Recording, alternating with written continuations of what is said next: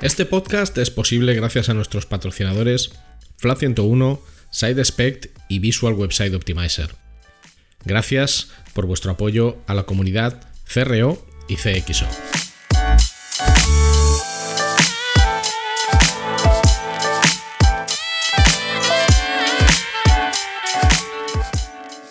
Hola, mi nombre es Ricardo Tallar y estás escuchando CRO Café, el podcast de referencia en CRO, que son las siglas de Conversion Rate Optimization, y también el podcast de referencia en CXO, que son las siglas de Customer Experience Optimization, y en diseño y optimización de productos y servicios digitales. Aquí hablamos sobre nuestro trabajo como profesionales digitales con el objetivo de compartir, entretener y aprender, a veces en solitario, y a veces con la mejor compañía de otros profesionales que pasan por este podcast. Yo estoy delante del micro, pero detrás está Luis Miguel Ferrer, que es quien hace que cuando escuches esto todo se oiga estupendo y fantástico. No le vas a oír, pero él es sin duda alguna el hormigón y el pegamento de este podcast. Gracias por tu tiempo y tu interés. Puedes preguntar lo que quieras o sugerir invitados o hacer cualquier comentario escribiéndome a través de mis redes sociales. Arroba rtallar, r t a y a r en Twitter e Instagram o a través de LinkedIn buscando mi nombre, Ricardo Tallar, y estaré encantado de leer tu opinión, mensaje, comentario o lo que sea. Y ahora vamos a disfrutar del podcast.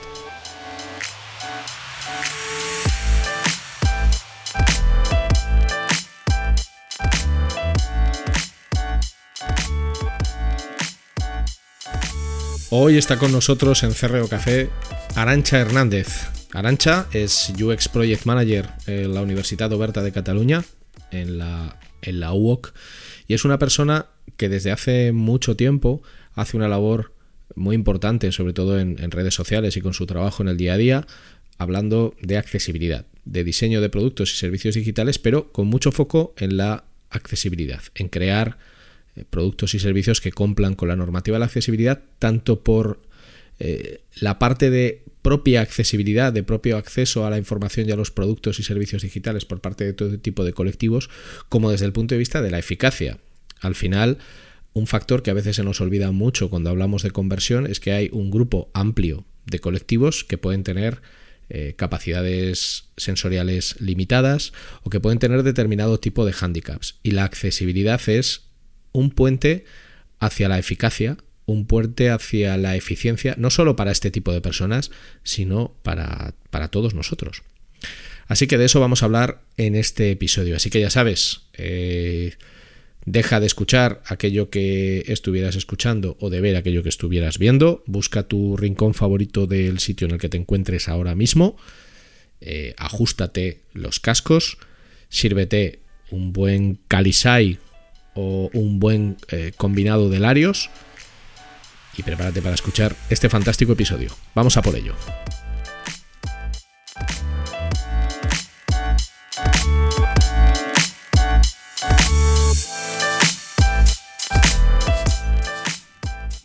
Hoy está con nosotros en Cerreo Café en Español Arancha Hernández. Arancha, bienvenida. Gracias, Ricardo. La verdad que encantada de estar aquí porque tenía muchas ganas de, hablar contigo. Bueno, pues oye, eh, ya ves. ojalá, todo, ojalá todo fuera tan fácil. Em, bueno, hoy, hoy te tenemos a ti eh, para hablar de un tema que hasta ahora mismo no se ha tratado nunca en el podcast, como es la accesibilidad y el impacto que la accesibilidad puede tener en el rendimiento y en la eficacia eh, de un producto, de un servicio digital, que al final es lo que buscas. Cuando hablamos de conversión hablamos de ser eficaz, hablamos de que tu producto, tu servicio digital consiga eh, la máxima eficiencia posible. Pero antes de entrar en harina, me gustaría que, eh, sobre todo para las personas que nos están escuchando, que no te conocen, nos cuentes tú de dónde vienes, qué has estudiado, cuáles son tus orígenes, a qué te dedicas y a dónde vas. Vale, pues señores oyentes, el podcast de accesibilidad se hará en el siguiente episodio, eh, porque hoy voy a contar mi vida. Esto es así. Bueno, una versión comprimida. No, tranquilo.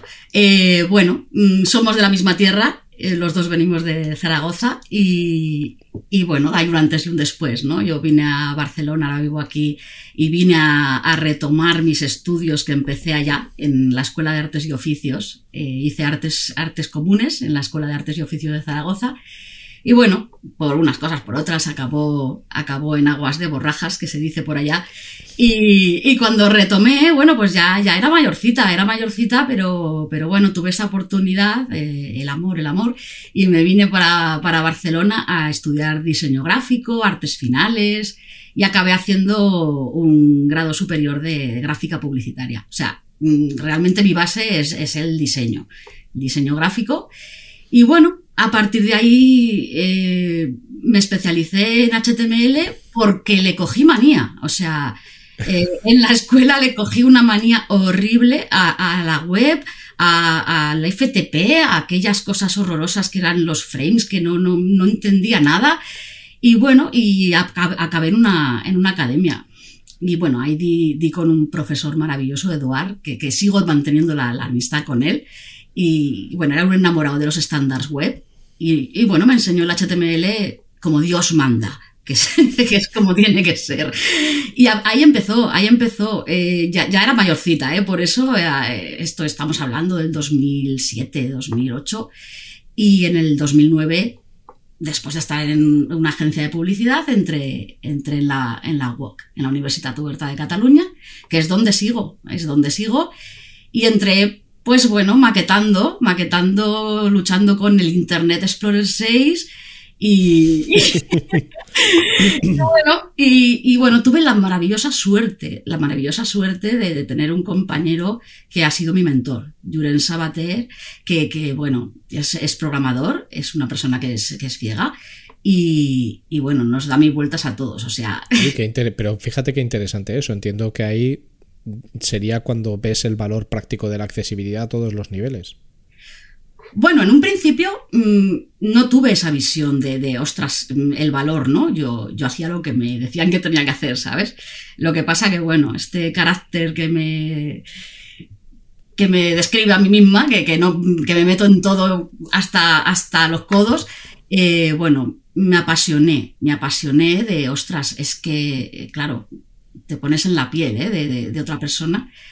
Pero sí, ahí he seguido. Ahora mismo ya no, ya no maqueto, ya no pico código, pero sí que, bueno, en el equipo donde estamos revisamos lo que nos entregan proveedores y estamos en un equipo, pues, eh, ya, ya mirando a la UX, eh, más al Customer Experience y, bueno, son muchos departamentos en los que hay que intentar ayudar, hay que poner a gente en común, stakeholders, eh, gente de negocio, clientes. Bueno, es una, es una universidad, pero es, es todo un mundo, es todo un mundo.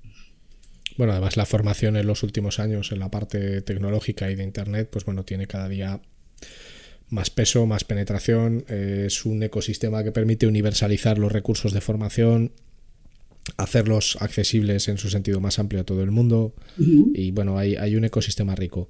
Eh, te voy a hacer una pregunta que a lo mejor es un poco básica, pero que yo creo que conviene eh, refrescar para todo el mundo, y, es, ¿qué es la accesibilidad? Wow, me la esperaba, me la esperaba.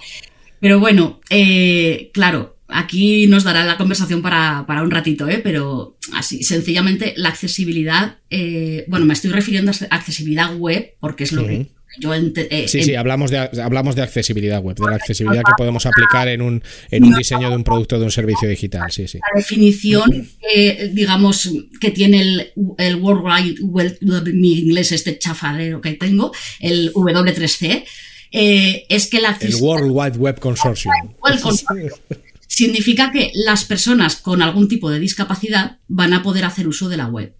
En concreto, al hablar de esta accesibilidad, se está haciendo referencia a un diseño web que va a permitir que estas personas puedan percibir, entender, navegar e interactuar con la web. Eh, y ahora seguimos, porque esto hay que extenderlo mucho. O sea que, en concreto, la accesibilidad, eh, según el, el W3C, eh, es que todo el mundo mm, pueda acceder a los sitios. Pero bueno, tengo más que añadir, ¿no? Para mí la, accesibilidad sería un, grado, con el que puede utilizarse un sitio web y eh, tiene que ser con independencia de si tienes discapacidad o no. Aquí es donde vamos a poner el... porque no significa solo que la accesibilidad sirva para personas con discapacidad. Claro, en España, si no recuerdo mal, por un proyecto que hice hace poco, eh, aproximadamente un 72% de la población tiene problemas de salud visual. Claro, salud visual incluye a alguien como yo que soy miope, eh, pero hay eh, un millón de personas con problemas de visión graves. y ahí entra pues lo que es la, pues, la ceguera total o mm. personas con problemas de visión que les impiden digamos, desenvolverse con, normalidad con, los recursos que hay en el, en el día a día. Eh, podemos decir que la accesibilidad es la disciplina eh, que estandariza, que permite, que ayuda eh, que cualquier persona con determinado tipo de discapacidad o limitaciones sensoriales pueda acceder a un contenido digital y utilizar un activo digital. Sí, básicamente sí, y mucho más. Pero sí, básicamente sí. Vale, ¿y por qué, y por qué a ti esto de un día te parece una disciplina en la que te interesa centrarte? Bueno, porque mm, primero me pareció apasionante, ¿no? Que, mm, ya la, magia de por sí de, mezclar el HTML y el CSS ya, ya, me parecía eso, magia. Pues además, si, si lo haces bien, si tienes un cierto grado de sensibilidad en, ciertos aspectos que mm, a la hora de Mm, mirar una web, no te ni siquiera vas a pensar en ellos, pues claro, mm, vas a generar muchos más beneficios de los que te piensas. No, es que solamente estés dando acceso a cierta, a cierta población a acceder a tus contenidos, sino que, sino que vas a recibir beneficios en cuanto a empresa, en cuanto a imagen de marca, en cuanto a muchas cosas y en cuanto a Google en cuanto a posicionamiento. Bueno, al final la accesibilidad viene de un estándar definido por el W3C, que básicamente, por simplificarlo mucho, es eh, utilizar correctamente el código y los etiquetados que hay en ese código para que cuando haya un elemento mm, que no se puede percibir con la vista, pues haya una etiqueta alternativa. De ahí viene pues la famosa etiqueta ALT de alternativo eh, para suministrar información, por ejemplo, de una imagen que alguien no puede ver como pieza visual, pero sí puede eh, con su navegador leer la etiqueta. Em, claro, yo, por ejemplo, cuando hablo de accesibilidad en, programas de formación de conversión, siempre cuento que hay cosas de accesibilidad que no debemos interpretarlas como adaptemos un producto para hacerlo útil a un, grupo mayor de personas, oh. sino sigamos un estándar porque facilita la comprensión de aquello que estamos contando. Y aquí tienen que ver cosas muy básicas como los tamaños de las fuentes o los contrastes. Yo, por ejemplo, utilizo mucho los, eh, las calculadoras de contraste, porque es eh, increíble cómo un texto, una persona con sus plenas capacidades, puede obviar un texto porque no cumple los estándares de accesibilidad. Y objetivamente esa persona no tiene ningún problema ni cognitivo ni de limitación para leerlo. Simplemente, como yo no sigo esos estándares, el texto es muy pequeño, el interlineado es muy ajustado o el contraste es atroz, que es lo más habitual. O sea, estos textos en gris clarito sobre fondo blanco que, que es imposible de, que es imposible de leer. Por eso para mí la accesibilidad es un elemento bastante importante en temas de eficacia, en temas de ejecutar eh, procesos y de que las cosas eh, convierten y, funcionen más. Pero hay una serie de mitos, ¿no? Por ejemplo, eh, que la accesibilidad es cara o sobre todo que la accesibilidad implica diseños feos, por simplificarlo. ¿Tú qué opinas de esto? Que quieres que te lo desmonte y tal, ¿no? Hombre, claro. pues mira, sí. Eh, bueno, de hecho, eh, no te voy a desmontar el primero. El primero, te voy a decir, no es que sea cara, es carísima. Carísima. Y no quiero asustar a nadie. ¿Pero por qué es carísima? Porque no se tiene mm, planteada desde un inicio de proyecto. Lo que es carísima es que que te lleguen con un proyecto y te digan, eh, esto se lanza mm, de aquí a tal tiempo y ya está todo hecho, y, pero es que ahora hay que hacerlo accesible. Ya. Eso sí, es, bueno. Eso esa es. la dinámica, esa es la dinámica habitual. Claro, claro, pero es que por eso vengo a desmontarlo un poco como al revés, ¿no?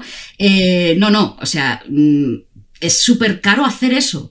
Y entonces aquí yo creo que se ha, que se ha alimentado a este, a este mm, falso mito, mm, porque claro, cuesta muchísimo dinero arreglar los destrozos que seguramente no has hecho ni tú. O sea, eh, primero busca a un profesional que, esté puesto en, tecnologías de la accesibilidad, en, código, en, en, área, que son unas etiquetas que también eh, sirven para, para facilitar eh, un montón de cosas cuando ya se encuentra todo el tinglao montado.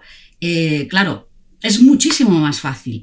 Eh, si tú llegas desde un principio eh, y, estás creando el proyecto X que te han encargado, eh, tu web, ya sea app, web, lo que sea, y empiezas lo que tú decías antes con, con estándares, que estamos hablando de HTML, CSS, JavaScript, y un poco vitaminado, ¿eh? Con, pues con eso, con los roles, área y, y tener un poco de, de sentido común, eh, pues ya has ganado muchísimo terreno. Es que empiezas a hacerlo bien desde el principio.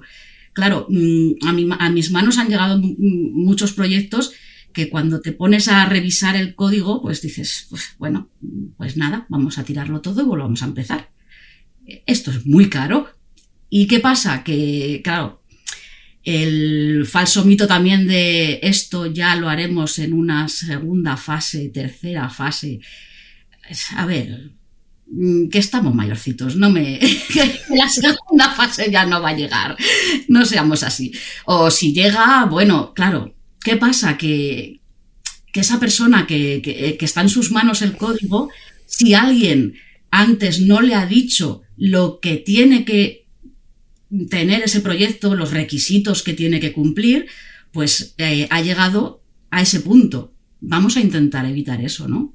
Vamos a, a los inicios, ¿no? Esto implica, Ricardo, esto implica eh, ya no mm, formación de estos desarrolladores, porque pobres chavales tampoco tienen la culpa, vienen con un montón de chavales con muchísimas ganas ahora que, te, que, saben un montón y, los hundes en la miseria, ¿no? De, mira, piltrafilla, no tienes ni puñetera idea, esto, esto está todo mal.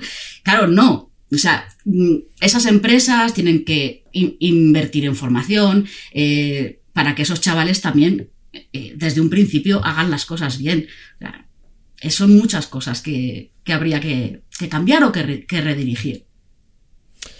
Eh, es verdad que rara vez se tiene en cuenta al principio. Yo nunca he acabado de entender muy bien por qué. O sea, creo que aquí se juntan varios temas. Lo primero, eh, en algunos países es así. Yo entiendo que determinado producto o servicio digital nunca debería de salir a producción si no cumple unas normas de accesibilidad, sobre todo si es público.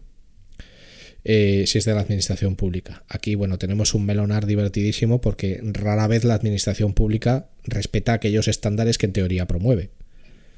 Sí, exacto. Eh, escuché, no, también escuché el podcast que, que hiciste. Claro, con Sergio, con Sergio Jiménez hablábamos de esto. Brutal. Claro, con Sergio Jiménez hablábamos de esto, pero es que es cierto, o sea, en teoría, eh, si tu función es velar por la ciudadanía, Uh -huh. debes, de, debes de hacer las cosas de manera que puedan ser accesibles para todo el mundo. Por lo tanto, quiero decir, a una empresa privada no le puedes exigir que tenga eh, cierto nivel de accesibilidad, aunque a países como Estados Unidos, que para determinado tipo de e-commerce exigen eh, unos rangos de accesibilidad y si no los tienes en tu sitio web no puedes vender online. Exacto. Hay casos. Eh, hay casos, hay casos. Eh, eh, pero claro, en una administración pública es como de cajón, porque ciudad ciudadanía somos todas las personas eh, por el simple hecho de nacer en un territorio, eh, pues bueno, sí. como en el que estamos actualmente, ¿no? Sí, pero aquí, perdona, eh, que te cuento. No, no. Y Sergio tenía, tenía mucha razón en el, en el sentimiento este de, de paternal ¿no? que tiene el Estado en, este, en, estos, en esta actualidad que tenemos. Eh, claro, eh, ellos mm, saben que tú tienes que hacer ciertos, ciertos mm, trámites, y, pero porque es tu obligación. O sea, ellos no se van a preocupar de si lo pasas bien o mal haciendo esos trámites. O sea, mm, los tienes que hacer y punto. Es tu obligación como ciudadano. Claro, pero una cosa es que tengas que hacerlos y otra muy distinta es que no puedas hacerlos porque el sitio web en el que tengo que hacerlos no está adaptado a mis necesidades porque soy una persona pues con discapacidad visual, por ejemplo. es curioso porque ellos mismos han puesto las normas, porque hay unas leyes, o sea, esto está regulado. Y por eso lo digo, pero si es que es como la ironía definitiva, ¿no? Es como que tú es como que tú le digas a tus hijos, no comas, me lo invento, ¿eh? que no comas chocolate que es malo y tú estés todo el día comiendo chocolate. Es, así, es así. Claro, ahí viene detrás todo el tinglao que tenemos de licitaciones, proyectos, tal, de presupuestos, de, todo lo que es el, engranaje por, por, detrás, ¿no? De, lo que al final acaba viendo el ciudadano. Pero sí es la gran ironía. Hay un montón de normativas, hay un montón de reglas, de ISOs, que, que no me sé ni, ni, ni, el número ni el nombre de la ISO ya que está actualmente. ¿Y qué pasa? Pues, pues que no pasa nada. Ese es el problema que no pasa nada. Y puedes ponerte toda la burra que quieras exigiendo, eh, pero realmente si te cuelan el proyecto y no ha dado tiempo a hacer la accesibilidad, pues realmente hoy por hoy no pasa nada. ¿Ha caído alguna multa? Sí, pero mm, bueno, de momento se trampea, ¿no? De, bueno, si, si no se da cuenta nadie, nadie nos denuncia, pues ha ido todo bien.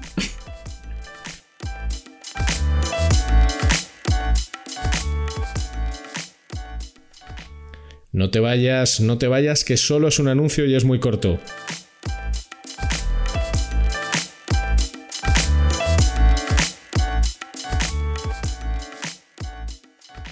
Si necesitas ayuda profesional para mejorar la conversión de tu negocio digital, tu mejor opción es contar con Flat 101. En Flat 101 somos especialistas en el diseño, desarrollo y optimización de servicios y productos digitales y podemos darte soporte en todas las áreas técnicas que intervienen en la conversión. Más de 15 años de experiencia profesional en más de 500 proyectos de conversión para multinacionales y startups a tu servicio, con el mejor equipo de profesionales CRO que vas a encontrar. El resultado nos importa y el cómo conseguirlo también. En Flat 101 estamos listos para ayudarte.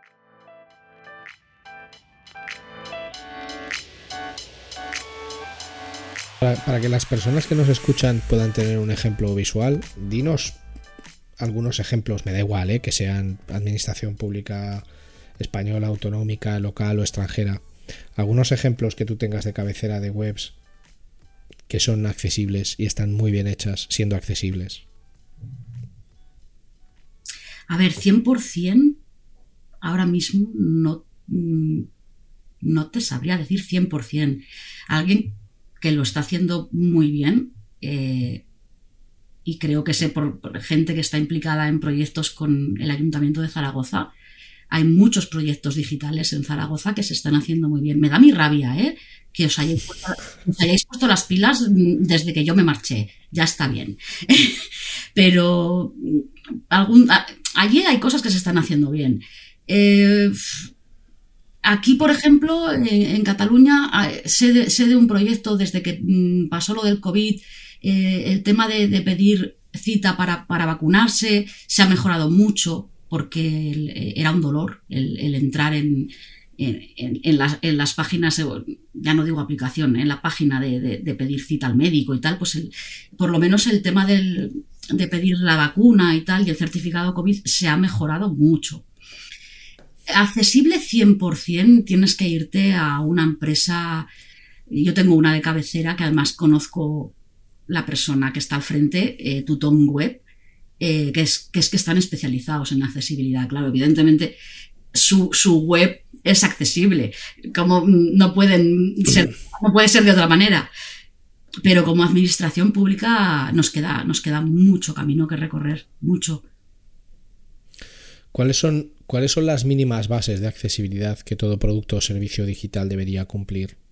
¿Y por qué? O sea, un poco un decálogo de, mira, eh, tipografías esto, tal, esto, tal, esto, por estas razones. ¿Cuáles serían las bases de accesibilidad que serían aplicables a cualquier producto o servicio digital?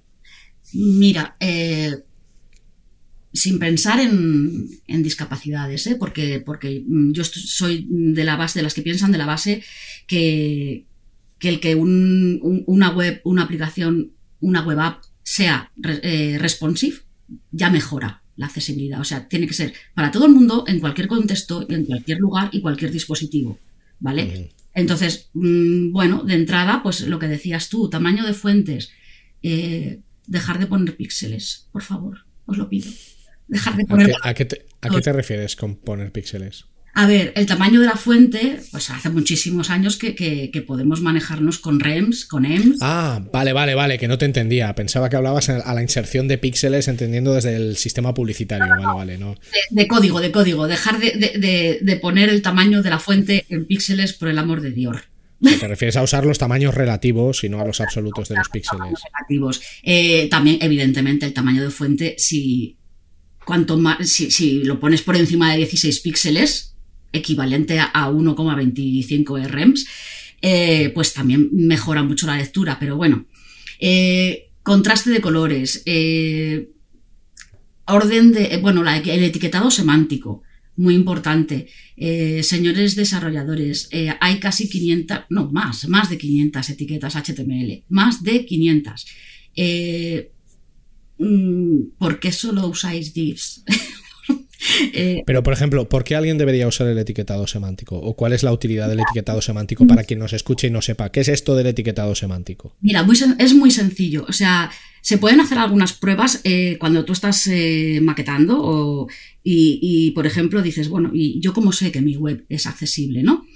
bueno, primero tenemos unas herramientas maravillosas en los navegadores que ahora, por ejemplo, te puede, puedes desactivar las CSS. O sea, tú desactivarás CSS y esa web tiene que ser como si estuvieras leyendo un libro. Mm, aparte de no perder contenido, claro. O sea, mm, el HTML por un lado, la CSS por otro. Esto es básico, de, primero de maquetación.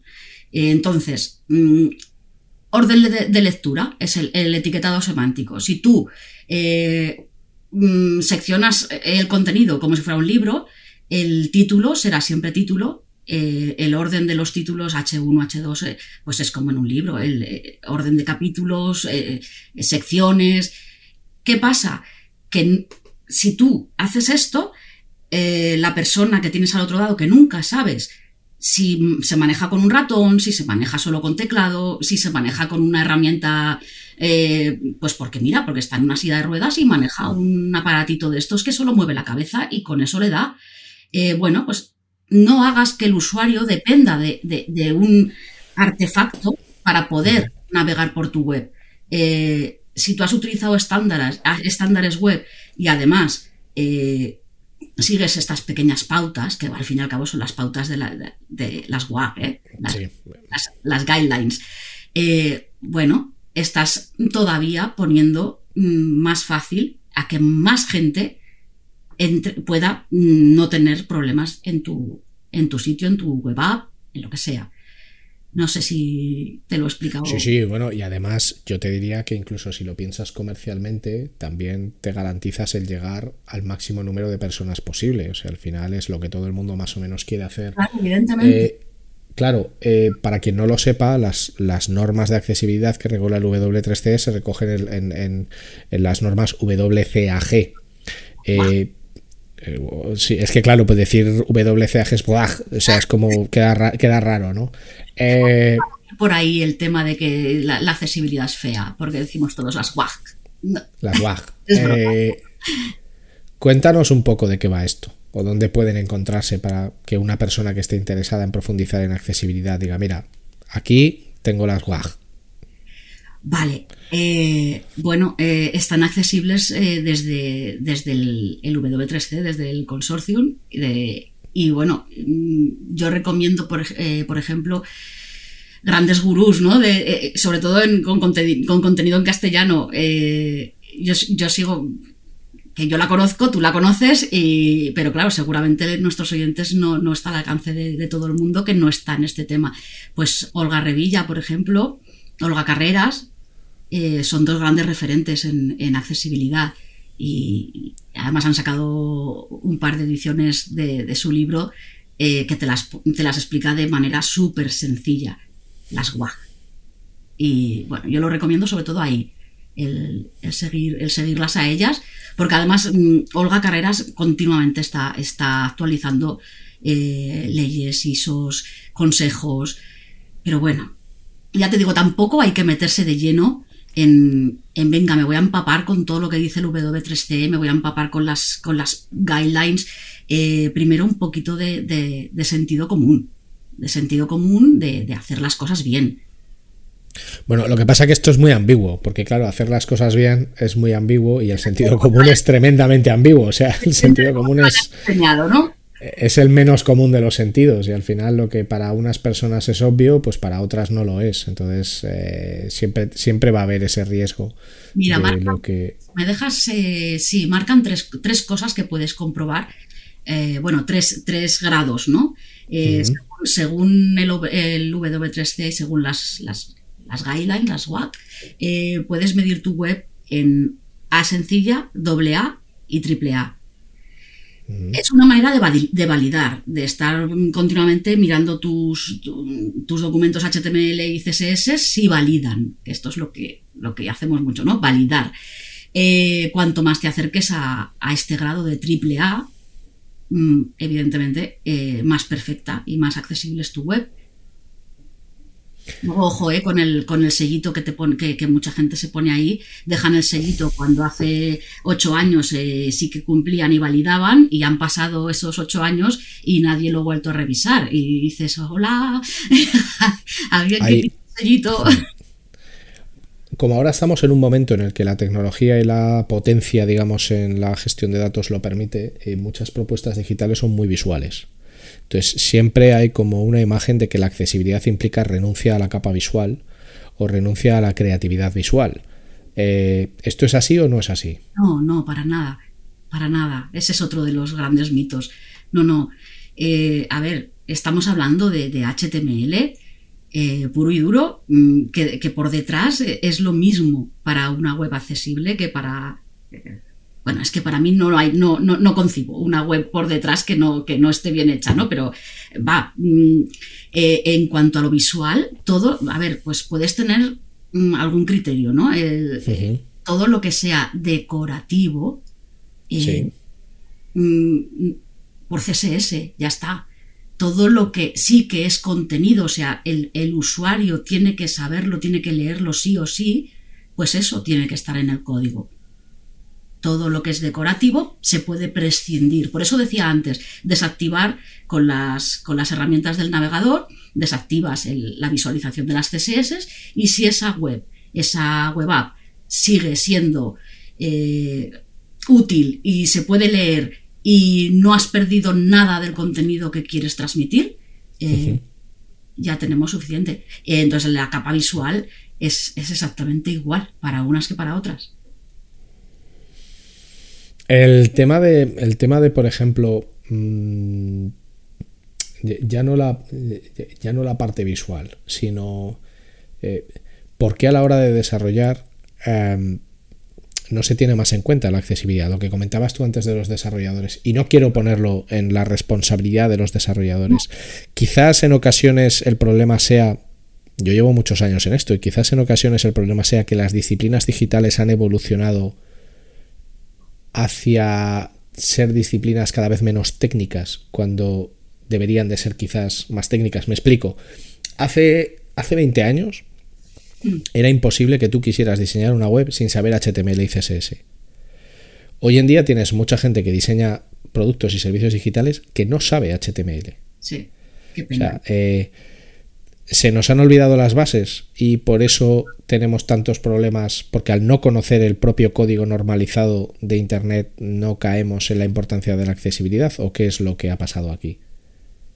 Sí, esto, esto mm, seguramente es así, todo evoluciona, todo, claro, y, todo va demasiado deprisa, ¿no? Mm, claro, los mm, chavales que vienen ahora eh, es muy fácil, tienes al alcance de tu mano, pues mira, eh, coger cuatro, cuatro componentes o, las herramientas estas no code, pim pam, pim pam, y, se monta todo a una velocidad que antes pues un proyecto te podía costar años, ¿eh? no exagero, y dices, bueno, es que esto me lo han montado en, tres meses, ¿cómo es posible? Bueno, a ver, eh, es posible, pero claro, si luego tú quieres dar esa, ese, ese punto de calidad o, quieres eh, bueno, o tienes un objetivo de negocio, porque mm, estamos hablando, tú te dedicas a la conversión y, eh, al e-commerce, ¿no? Eh, un objetivo, estamos hablando de que, de que a ver, que casi todo el mundo acabaremos siendo teniendo una edad, casi todo el mundo acabaremos llevando gafas, casi todo el mundo en algún momento de su vida eh, se ha roto un brazo o, está en la calle eh, que le está dando el sol y no ve un pijo de la pantalla. Es que esto es así. Entonces, bueno. Es, así. Es así. Eh, por eso decía al principio del todo, no, no es, ojo, que, es que no estamos hablando solo de personas con discapacidad, es que, yo ahora estoy hablando contigo con mis gafas aquí y si quiero mirar la pantalla me las tengo que bajar, ¿sabes? Dices, a ver, que estoy hecha una señora mayor. Bueno, pues para todo esto influye. Entonces ya no sé de qué te estaba hablando ya, pero... No. la presbicia aparece irremediablemente. Lo que pasa que eso, lo que pasa que eso no nadie te lo cuenta, pero llega un día en el que coges una etiqueta de, de cualquier producto y tienes que estirar la mano y ponértela muy lejos, porque si no, no eres capaz de leer el texto que, que pone en ella. Sí, sí, o sea, eh, estabas hablando de que al final más o menos cualquier diseñador debería tener en cuenta. A ver, yo entiendo que a lo que te refieres es que otra cosa es el grado de aplicación. O sea, eh, una cosa es que yo tenga en cuenta la accesibilidad y otra es que tenga sentido aplicarla a todos los proyectos en su máxima expresión, que a lo mejor no... Claro, o sea, hay unos mínimos, es lo que me preguntabas antes, hay, hay, unos mínimos también, o sea, el sentido común me refería también a, ostras, no tires el código así a la brava, ¡pum! y sí, tú lo ves bien, pero tampoco te voy a pedir eh, que pienses en todas las casuísticas mm, de personas que en algún momento dado pueden estar así o así, pero ostras, el alt, es que esto... Eh, es algo muy, muy, que para mí es súper redundante, ¿no? El alt, eh, el alt, eh, cuando es, en cuestión de una etiqueta que se refiere a una imagen de contenido, no decorativa, o sea, no estamos hablando de un background o de un, o de un iconito que está allí para adornar, una, una imagen que le está diciendo algo al, usuario, ese alt, eh, si tú me pones en el código alt foto, un validador automático que los hay de accesibilidad, no te va, no te va a marcar un error ahí, pero lo es.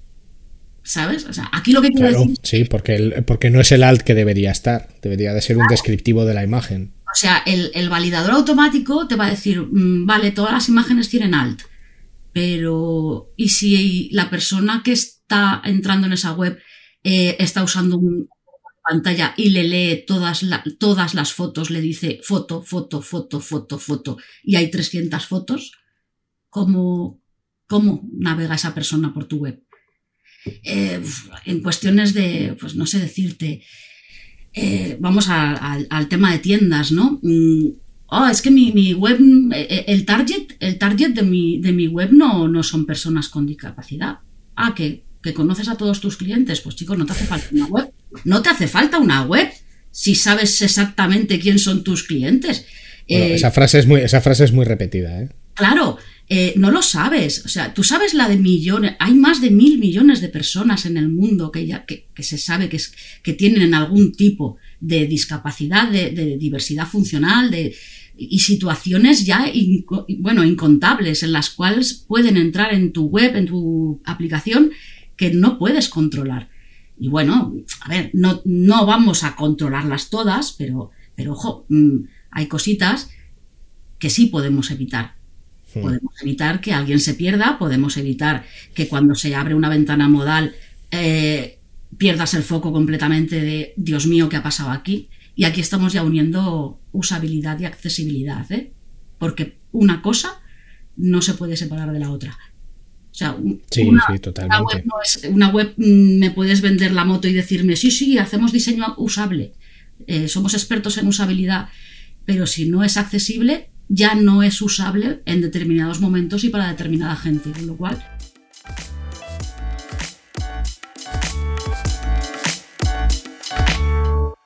Will this work?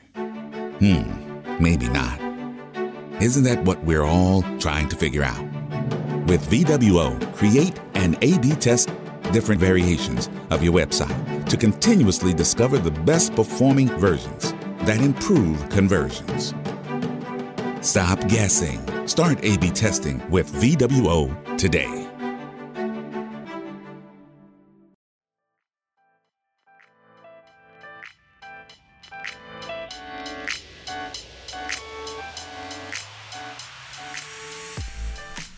Totalmente. Mm, Por ir acabando, por ir concluyendo, me gustaría que hablaras de un tema que yo creo que es el, gran caballo de batalla de la accesibilidad a todos los niveles. Bueno, me quedan un par de temas que me gustaría sacar. Uno es el móvil. O sea, nosotros que trabajamos mucho cada año en tener estudios fiables y en tener estadísticas fiables, o sea, tenemos muchísimos datos de cerca de mil e-commerce y sitios de negocios digitales españoles donde vemos que ya hay modelos de negocio con más de un 80% de tráfico móvil. Uh -huh. eh, y en los últimos años, bueno, la evolución del tráfico móvil ha sido eh, enorme. Claro, es un tipo de dispositivo que todavía complica más la, la, accesibilidad. ¿Qué diferencias hay o cómo se puede enfocar la accesibilidad en dispositivos eh, móviles? Mm, no lo veo tan, tan diferente ¿eh? a, al, tema, al tema web. O sea, sí que hay, que hay unos mínimos como, eh, a ver, no, no, me pongas los botones de un tamaño que no le pueda dar con el dedo porque evidentemente eh, es diferente, ¿no? Una pantalla de un, un, ordenador que la de un móvil o, o, o, ya en temas de usabilidad, ostras, si, si, hay unos botones que los tengo que usar continuamente, no me los pongas en la, en la esquina de arriba porque no llego. Esto, estos aspectos, mmm, vale. En cuanto a accesibilidad pura y dura, es que al fin y al cabo sigue siendo lo mismo. Ha, mejorado muchísimo. Antiguamente, antiguamente estoy hablando de hace 10 años, por Dios. antiguamente, antiguamente, claro, sabía que eh, cuando no era Apple, Apple enseguida fue pionero ¿eh? en esto y, luego recogeré el, cheque que tengo por ahí preparado para hacer. Pero eh, Android, por ejemplo, mm, antes si tú tenías un Android, hostias, que tenías que, tener un montón de parafernalia para poder acceder a los sitios y carísima. Y ahora, ahora no, ahora todos tenemos nuestro, nuestro asistente que te dice con voz todo lo que tú quieras. Eh, a ver, mmm, ha evolucionado un montón. Eh, yo creo que también es un poco la confianza eh, que le puedas acabar dando al, al usuario. De, y, y, es eso, o sea, si tú te has preocupado previamente de que tu web eh, sea responsive, se vea bien en dispositivos móviles, eh, se pueda entender eh, y se pueda leer con un orden sí. coherente. Porque al fin y al cabo, detrás de, de, del código del móvil también hay un HTML que te está cantando las etiquetas. Pues, amigo, tenemos media vida hecha. Ya. No, no es tan ya. difícil. Bueno, mmm, Vale, eh, ¿qué, ¿qué, pasa con las apps? Donde ahí ya hablamos de otra cosa. Aquí ya me... Claro, yo ahí no, no, no me he metido tan, tan a fondo en el, en el terreno apps, pero, pero bueno, claro, es que esto se construye con, con un complejo sistema por detrás que te construye todo y te lo dispara y bueno, tiene que haber una manera, ¿no? De, de, de, de meter allí, de, enchufar eh, ayudas, eh, roles, áreas, no lo sé, eh, la verdad es que, claro, soy experta en, en bueno, experta. Ande vas, filtrafilla, experta, dice. Bueno, bueno, que tampoco, que tampoco aparezca aquí el síndrome del impostor. A ver, al final yo creo que aquí el problema muchas veces es que la evolución del propio ecosistema digital es tan rápida mm. que adaptar o normalizar según qué usos, pues es complejo, ¿no? O sea, hoy en día el concepto de de smartwatch, por ejemplo, está en boca de todo el mundo, eh, pero es que hace unos años eso de tener un reloj eh, que podías eh, conectar a, a tu a, a, tu ordenador, perdón, a tu ordenador, a tu a tu teléfono y, y, controlar, claro, son otros retos de diseño diferentes para sí. también hacer esos para también hacer esos productos y esos servicios accesibles. Entonces sí. hay, hay un cambio rápido. El, claro, el mundo de las apps no es lo mismo eh, construir con código estándar y hacer una versión responsive que uh -huh. crear una app eh, desde cero en, en un código eh, en un código totalmente distinto más enfocado a generar un, una aplicación que se dispara eh, pues desde un SDK o desde o desde lo que sea vale. ahí hay una ahí hay una pelea interesante En cuanto a diseño, sí que sí, lo que es diseño visual, sí que estamos de acuerdo en que evidentemente hay que adaptar a, la pantalla que nos venga, que hoy en día son infinitas, por lo cual el responsive eh, para esto es, yo creo que es la manera más, por lo menos de momento, la que más nos ha ayudado eh, a, solucionar todo el abanico ¿no? de, eh, tema, tema, de pues eso, tamaños, implica el contenido que, vas a mostrar en cada dispositivo, contrastes y bueno, independientemente de que sea un HTML, sea un código de una, de una herramienta que te ha construido la aplicación, que la voz sobre todo pues eso en temas de, personas que no, que no, que no ven, eh, la voz eh, lea correctamente. O sea, eso es lo más fácil de, verificar. O sea, antes de lanzar una aplicación, eh, escúchala. ¿Es la voz la interface que puede ser definitiva en términos de accesibilidad? Sí. Sí, porque ya no es, ya no es tema de, de, discapacidad visual o no. ¿eh? Es, tema, es que engloba muchas, muchas más, es más amplio. Eh, yo estoy aquí como a 20, no sé, como a 10 metros de, Alexa y, grito desde el pasillo Alexa tal, y, no me tengo que mover. Eh, bueno, no sé si es el, el sumum, pero, pero que nos está facilitando mucho la vida, sí. Sí, y claro, evidentemente en accesibilidad es un, es un plus, un win. Vale, vamos a acabar un tema así nuevo, ¿vale? Eh, dentro del término accesibilidad cabrían muchas cosas, porque al final hacer algo accesible es muy amplio. Tiene sentido que cuando hablamos de accesibilidad, sobre todo en las sociedades más modernas y más avanzadas, empecemos a, ver, hablar también perdón, de temas como eh, el género, el tratamiento de género o de la identidad sexual, o esto es algo que queda fuera del espectro de la accesibilidad pura?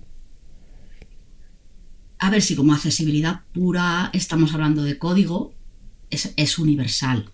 O sea, no, no hay distinción posible, pero como no hay distinción tampoco entre, entre los diferentes eh, grados de discapacidad, o sea, es universal. Ahora bien, eh, evidentemente que hay eh, discriminaciones. Si tú no cumples con cierto grado de accesibilidad, ya estás discriminando, dejando fuera el, tema del género de momento, ya estás discriminando por una manera, de una manera o de otra. entonces, claro, si ya incluimos el género, pues claro, mm, mucho más, ¿no? si ya de por sí tenemos mesa una serie de problemas de, integración de, mujeres eh, que, según donde vivan, no tienen acceso a, la información, eh, a ciertos puestos de trabajo. Eh, pues sí, a ver, claro que sí. O sea, se multiplica el problema. No es que la accesibilidad ayude a resolver esto, pero sí que es un problema global que, que tendríamos que acatar. O sea, quiero decir, si no te estoy interpretando mal, tú entiendes. Es una pregunta abierta, ¿eh? simplemente porque cuando estaba preparando este episodio pensaba en esto. Eh, es una pregunta que tú entiendes, que decir, la accesibilidad no debe de eh, movilizarse hacia esas cuestiones, pero esas cuestiones sí deberían de estar recogidas. Sobre todo entiendo que te refieres más quizás a la capa de lenguaje, que no es accesibilidad pura, sino accesibilidad como concepto de hacer inclusivo todo producto o servicio digital. Claro, es que esto va unido a lo que decíamos antes también, a la usabilidad, eh, porque eh, el lenguaje eh, es una parte del contenido, ¿no? Y, ahí es donde yo no, veo el que se tenga que hacer una distinción entre o, beneficiar a, un género, a otro, que para mí esto tendría que, ser universal, ¿no? Y, ahí sí que lo veo, claro, en cuanto a código, Mm, que es que, de lo que yo entiendo más de, accesibilidad, pues ahora mismo no, veo dónde ¿no? podíamos ayudar a, que, a que esto avanzara. Pero sí que es verdad que el problema está ahí y que si además, eh, pues lo que decimos, eh, en temas de discriminación por género, si además le sumamos eh, el, el, no dejar accesible que, que, una web sea accesible a, cierta, a ciertas personas con discapacidad, si además son mujeres, si además, pues bueno, aquí es que lo estamos, estamos multiplicando, a eso me refería. Ya, ya, sí, entiendo. Tú te refieres más a, como un sumatorio, ¿no? Al final acaba siendo algo. Vale. Bueno, eh, puff, eh, podríamos seguir aquí mucho rato y además con, con, un tema que evidentemente tiene mucho impacto en muchos productos y servicios digitales.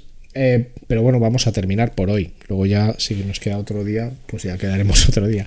siempre, acabamos, siempre acabamos de la misma manera, que es te, voy a pedir que compartas con todos nosotros una experiencia vital que tú consideres que es valiosa para cualquier persona, algo que tú has vivido y que dices esto debería de vivirlo cualquier persona porque me enseñó X.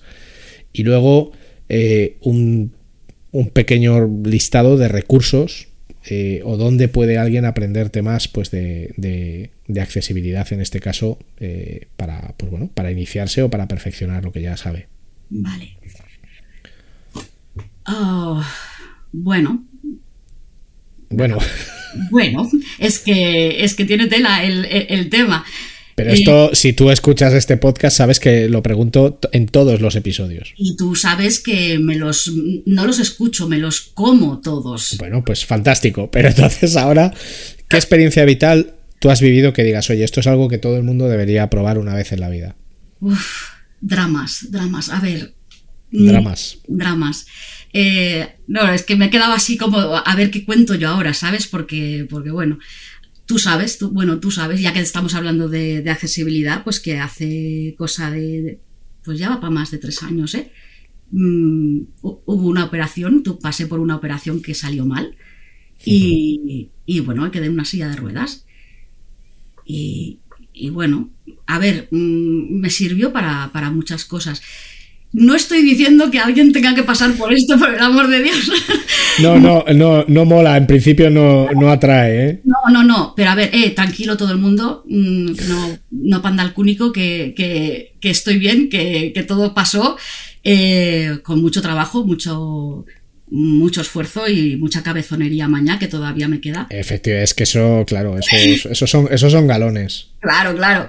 Entonces, bueno, eh, después de dos años y pico, eh, solté la silla, solté el bastón, solté todo. Pero bueno, aquello salió mal. Y, te ves en un momento de tu vida en el que mm, estás solo. Eh, la gente no queda otro remedio tampoco. Tú no puedes echarle en cara a nadie que no está por ti. Eh, mm, es evidentemente, mm, tú estás solo mm, las 24 horas del día, no, pero la mayoría. Y, bueno, en vez de, en vez de sacar de dentro eso, el rencor, el no me hacen caso, el tal, el, recriminar, eh, mira que yo, que yo he sido siempre de carácter y tal, pues bueno, aprendes a que la vida lleva su ritmo, a que las cosas tienen que, que tomarse con el tiempo que requieren y, a ser empático. Entonces, vale, no hace falta que os quedéis en una silla de ruedas, no hace falta. Pero no, por favor. a ver, mm, en la vida cotidiana eh, es el, lo típico, ¿no? Ostras, cuando te quedas embarazada no haces más que ver embarazadas, sí, pero cuando te quedas embarazada también te das cuenta que luego vas con el carrito y hay mm, un montón de ciudadanos que aparcan encima de los pasos de cebra y también, o sea, no hace falta quedarse en una silla de ruedas, o sea, con ser mamá ya vale. Pero bueno, o papá, que también tienen que llevar los carritos, ¿eh? Hacer el favor. Eh, qué tontería más grande acabo de decir. bueno, ¿y qué más? ¿Qué más? Bueno, como experiencia vital, eso, eso la, empatía. La empatía yo creo que la gané a partir de aquí. De, decir, mm. es que eh, no soy yo, eh, alguien ha reaccionado mal, alguien se ha bloqueado en un momento dado, respira un poco y antes de reaccionar tú mal también, piensa, ¿tú qué sabes lo que lleva esa persona en la cabeza? O lo que sabes, por qué ha reaccionado así. Está claro.